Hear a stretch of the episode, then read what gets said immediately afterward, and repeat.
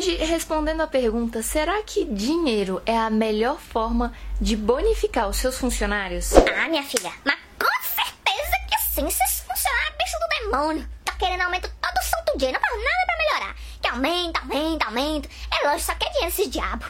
Então, deixa eu te fazer uma pergunta. Vamos sair um pouquinho do contexto empresarial e eu quero saber qual é a sua opinião. Quem estaria mais feliz ao final de um ano?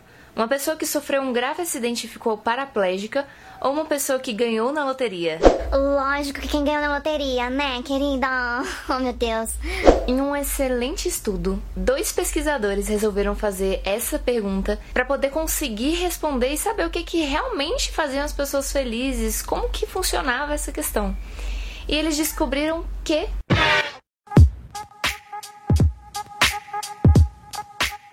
nível de felicidade dessas duas pessoas ao final de um ano, ao longo de um ano depois que ou elas ganharam na loteria ou elas sofreram um acidente, não variava muito. Na verdade, elas tendiam a voltar para um estado natural de felicidade que elas já estavam antes daqueles acidentes acontecerem. Foi o que eu quis dizer. Se eu ficar paraplégica, tem problema nenhum também. Cara, espectador, O que nos faz felizes, esse fenômeno já é descrito. É o fenômeno da habituação. Nós temos um nível de felicidade para o qual tendemos a voltar, mesmo depois que eventos aconteçam. Sejam eles muito positivos, sejam eles muito negativos, não importa. E se você gosta de entender sobre coisas sobre felicidade, eu super indico esse livro de O que nos faz felizes. É uma abordagem científica, porém leve de ser lida e muito interessante, sem alta ajuda. Ele é um livro bem legal mesmo, para caso você queira entender um pouco melhor. Para poder trazer um exemplo, eu vou te fazer uma pergunta bem simples. Faça uma pausa nesse vídeo e tente se lembrar das, dos três melhores momentos da sua vida.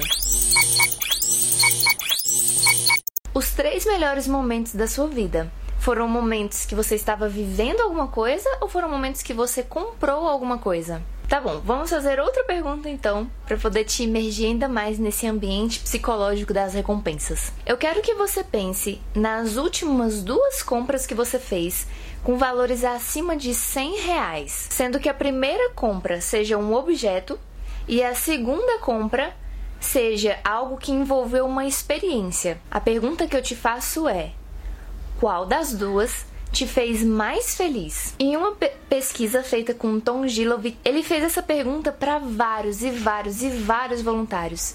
E a resposta massiva a ser respondida é que a compra que mais fez a pessoa feliz foi algo que envolveu alguma experiência. Seja visitar alguém, seja algo que seja algo com os amigos, um determinado lugar que a pessoa foi.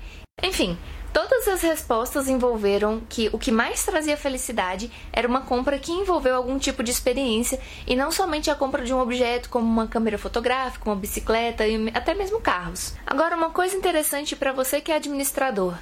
Se você já fez faculdade de administração, ou algo nesse sentido. Lembra a pirâmide de Maslow, aquela que fala sobre quais os tipos de necessidade de cada tipo de pessoas, de cada tipo de grupo social? Pois é, lá na base da pirâmide de Maslow, ele coloca que das pessoas que vivem abaixo da linha da pobreza, que são pessoas que naquele momento valorizam mais segurança, condições básicas para a vida. E isso foi algo encontrado nos estudos sobre felicidade também. Pessoas que vivem abaixo da linha da pobreza valorizam mais o dinheiro do que experiências ou algo, algo mais abstrato, algo mais vivencial. Isso porque a pessoa tem necessidades básicas a serem supridas que somente o dinheiro mesmo pode comprar. A prova mais legal sobre essa questão da habituação é que as pessoas que querem alcançar um determinado salário ou querem receber mais, elas trabalham, trabalham, trabalham para poder ganhar mais e quando elas recebem essa determinada promoção, elas não param e ficam curtindo esse novo salário.